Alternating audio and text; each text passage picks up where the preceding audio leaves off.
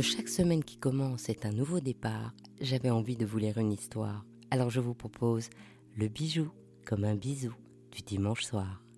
Il était une fois la marqueterie bijoux de Rose Saneuil. Quand je pense à la marqueterie, je vois tout de suite les meubles d'André-Charles Boulle, l'ébéniste de Louis XIV. Mais cette technique est beaucoup plus ancienne. Pour la définir en résumé, la marqueterie est le fait de créer des motifs sur un support en incrustant dedans d'autres matériaux. Il ne faut pas confondre la marqueterie et la mosaïque, qui est également le fait de créer des décors, mais avec des pierres qui sont maintenues ensemble par un liant, un enduit ou un mastic. Il n'y a donc pas, dans la mosaïque, d'incrustation. À l'origine, il y a la marqueterie de marbre et de bois. La technique de la marqueterie de marbre s'appelle opus sextile, qui signifie appareil découpé, et est utilisée en décoration architecturale pour les pavements et les murs. Elle se crée à partir de marbre, mais aussi de pierres dures, de nacre, de métal et même de verre coloré. Elle date de la fin de l'Empire romain. Pline l'Ancien certifie que cette technique aurait été inventée par les Grecs et ramenée en Italie par le chevalier Formiano Mamura, le chef des ingénieurs de César en Gaule vers le 1er siècle avant Jésus-Christ. L'opus sextile est un art très raffiné et difficile, car pour que les incrustations soient belles, il faut à la fois que le matériau soit en feuilles très minces, ce qui n'est pas facile avec du marbre, et que chaque motif soit découpé ou façonné avec une immense précision pour que l'incrustation soit invisible. Il faut à la fin que toutes les incrustations soient au même niveau et qu'aucun dénivellement n'existe entre le support de base et les motifs. Sans compter que la virtuosité des artistes permettait même de créer une dimension bi- ou tridimensionnelle des sujets. Cet art de la marqueterie se répandra dans tout l'Occident pendant l'Empire romain et puis en Orient dans l'Empire byzantin jusqu'au Moyen Âge. L'exemple le plus célèbre est la salle de la Domus de la Porte Marine à Ostie, au musée du Haut Moyen Âge à Rome, où l'on peut admirer toutes les applications de cette technique des pavements aux frises en passant par les décors muraux. Au Moyen Âge, entre le XIIe et le XIIIe siècle, les maîtres cosmates donnent une orientation spéciale à la marqueterie de marbre en travaillant la couleur, avec du porphyre rouge et vert, du marbre jaune et du granit gris sur un fond de marbre blanc. Déjà à l'époque, ces pierres de couleur sont des matériaux récupérés dans les ruines antiques.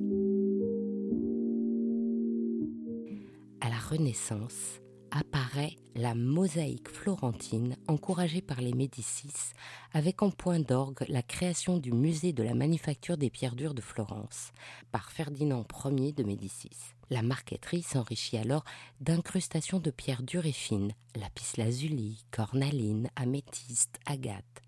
L'extraordinaire table de Mazarin dont je vous ai parlé lors de ma visite à l'exposition Pierres précieuses au Muséum national d'histoire naturelle, est un splendide exemple de la magnificence de cette marqueterie de pierre.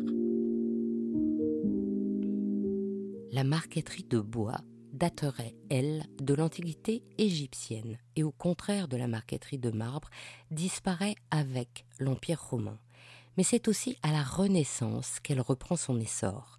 Dans le bois, on incruste d'autres bois, mais aussi des matériaux différents, comme la corne et l'os, ou l'ivoire, mais aussi la pierre et les pâtes de verre, ou encore le métal, ou le galuchat. La difficulté est alors multipliée, car il ne s'agit plus seulement de prendre en compte des épaisseurs différentes de matière, mais également les différentes souplesses des matériaux. Par exemple, le galuchat, qui est de la peau de raie, n'a absolument pas la même tenue que le lapis lazuli. En France, le style décoratif de Louis XIV, Louis XV, Louis XVI feront émerger la marqueterie de bois avec les célèbres ébénistes marqueteurs André-Charles Boulle, Pierre Gaulle, Jean-François Euben et Jean-Henri Riesener. Et puis, il faudra attendre l'art nouveau pour que ce métier ressurgisse avec les virtuoses que l'on connaît, comme Émile Gallet, Charles Spindler ou Georges Fritz, qui inventera une technique en superposition qui porte maintenant son nom et est enseignée dans le monde entier. Et dans les bijoux Eh bien, cette technique de marqueterie existe également en joaillerie. et j'ai été à la rencontre de Rose Saneuil, une magicienne de cette marqueterie si particulière. À l'école Boulle, Rose apprend l'ébénisterie et puis la marqueterie. Elle fait ses classes chez un tabletier, dont ce métier apparu au XIIIe siècle et qui regroupe ceux qui travaillent l'ivoire. Et c'est là qu'elle commence à créer des tableaux et des décors de coffrets. Et d'ailleurs, quand j'arrive chez elle, mon œil est captivé par un grand tableau.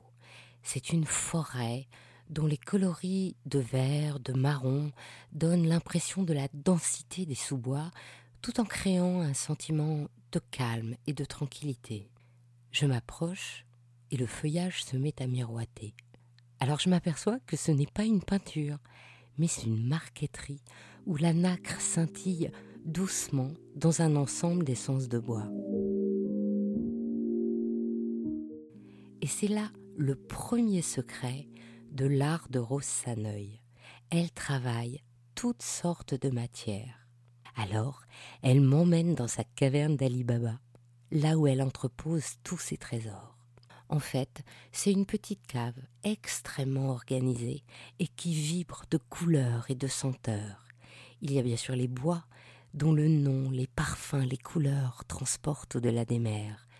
Ébène de Macassar, padouk d'Afrique, loupe de tulipier de Virginie, mais aussi le sycomore, le charme, le citronnier, le frêne, le platane maillé, la loupe de myrte ou encore le tigerwood, qui est le bois noble, Muiracatiara. Il y a les pousseries, les cuirs de poisson, le galuchat, le chèvre velours, les cuirs de veau ou d'autruche, jusqu'au parchemin. Il y a aussi des pailles, en bottes et aux couleurs des saisons, les jaunes, les oranges, les mordorés de l'automne, les verts tendres et les roses du printemps, tous les azurs de l'été jusqu'aux violines et au noir de l'hiver. Et puis il y a les pierres, comme les micas, qui s'écorcent en souples lamelles translucides, du vert au rose, comme des tourmalines melon d'eau. Il y a bien sûr les nacres, au blanc, au palescent ou rose poudré. Et puis il y a encore d'autres surprenants trésors, les plumes douces aux couleurs naturelles, les feuilles de tabac aux profonds terres de sienne, les coquilles d'œufs aux dégradés de blanc et de vanille, et le plus incroyable, les élytres de scarabée aux couleurs vives et irisées. Le deuxième secret de Rose Saneuil, c'est que sa marqueterie multimatériaux est aussi miniature. C'est ce qui fait que les maisons de joaillerie et d'horlogerie se l'arrachent. Depuis qu'elle a créé son studio indépendant en 2013, elle réalise des décors en marqueterie multimatière sur des montres à remontoir pour Shai Kaiser, sur des manchettes, des boucles d'oreilles, des cadrans de montres pour Piaget et toute une collection de bagues pour la Maison Maton Paris. Tout commence bien sûr avec un dessin. Une fois le motif créé, Rose propose une recherche de matériaux par couleur et par effet, une véritable feuille de style comme dans la haute couture. Et puis elle remodélise le dessin et délimite les emplacements des matières. Ça ressemble à une peinture de nos enfances, vous savez, où chaque couleur était indiquée par un numéro. Sauf que là, quand elle a composé tous les détails, elle refait une deuxième analyse en fonction des caractéristiques des éléments. Certaines matières ne peuvent par exemple pas être coupées avec suffisamment de netteté en dessous d'un certain stade du minuscule. Alors, pour découper tous ces fragments, Rose met plusieurs couches du matériau et les fait tenir comme en sandwich entre deux tranches de bois tendre afin de pouvoir les découper précisément, suivant chaque patron des microformes avec la scie à chantourner, et elle observe ce qu'elle fait avec sa binoculaire, car certains fragments sont bien plus petits qu'un quart de graines de sésame. Pour arriver à ce que chaque forme soit juste, le troisième secret de Rose, c'est la planéité. Toutes les matières doivent être parfaitement planes, parce que le merveilleux de la marqueterie est l'incrustation, chaque élément doit s'ajuster exactement. Alors la découpe n'est utilisable que si chaque surface est complètement plane. Évidemment, pour les coquilles d'œufs, les élytres de scarabée, c'est compliqué. Alors imaginez dans le cas d'un bijou. Il est impossible d'écraser le bijou, puis de mettre la marqueterie et de redonner une forme au bijou. Rose doit donc arriver à créer chaque forme à partir d'un dessin plat en réalisant une découpe qui comprend en quelque sorte la marge naturelle du volume. Je m'explique. Si avec un crayon, vous délimitez le tour d'un petit pois, vous obtenez une surface. Vous pouvez la peindre et vous obtenez le dessin du petit pois. Vous lui faites des ombres et votre dessin ressemblera exactement au petit pois. Mais si vous écrasez ce petit pois, vous obtenez la surface totale de la peau qui se révélera plus grande. C'est cette traduction métrique que doit réaliser Rose Sanoï pour sa marqueterie miniature des bijoux, car pour elle, la retouche à la main des formes après la découpe est contraire à l'art de la marqueterie. D'ailleurs, elle a même déposé ses techniques à l'INPI, l'Institut national de propriété intellectuelle. Après tout cela, le quatrième secret de Rose Sanoï, c'est la maîtrise des cols colle blanche, à métal, à bois, bicomposant. Il y a au moins une douzaine de colles, suivant les matériaux et les surfaces de support. Elle les a toutes expérimentées et les conjugue avec doigté. Elle me révèle même qu'il faut parfois poser un filtre entre les incrustations et le support pour que la chimie s'opère sans désaccord. Les joailliers, amateurs de savoir-faire d'excellence, ne s'y sont pas trompés. Pour Maton Paris, elle a marketé la collection Verger, où le sycomore joue le chef d'orchestre dans les feuillages des bagues, auxquels s'ajoutent, pour célébrer le printemps, frênes, platanes, parchemin et paille. L'été se traduit aussi en charme, paille et parchemin, et la bague pâquerette s'orne de loupe de myrrhe, paille, nacre blanche. Pour Piaget, sa première collection date de 2014 où elle a marketé la rose Piaget sur le cadran de montre. En 2019, c'est le département de haute joaillerie qui la sollicite. Elle incruste la manchette et les boucles d'oreilles Green Aurora de sycomore, charme et paille.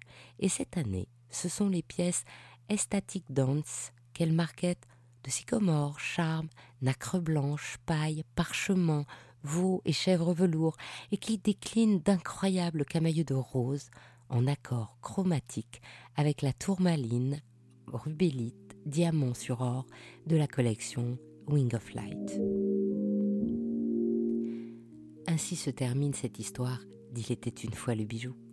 Si cette histoire vous a plu, encouragez le podcast en vous abonnant à votre plateforme d'écoute préférée ou sur YouTube et en mettant des commentaires. Ça fait vraiment une différence.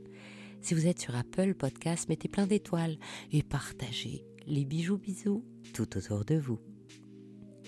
Je vous souhaite une jolie semaine et vous donne rendez-vous dimanche prochain, cette fois dans le podcast Brillante, à la rencontre d'une femme de la joaillerie, passionnée et cultivée, intelligente et créative, bousseuse et imaginative, une femme brillante. Je vous emmène à la rencontre de Violaine Nastor, la responsable du département joaillerie de Christie's.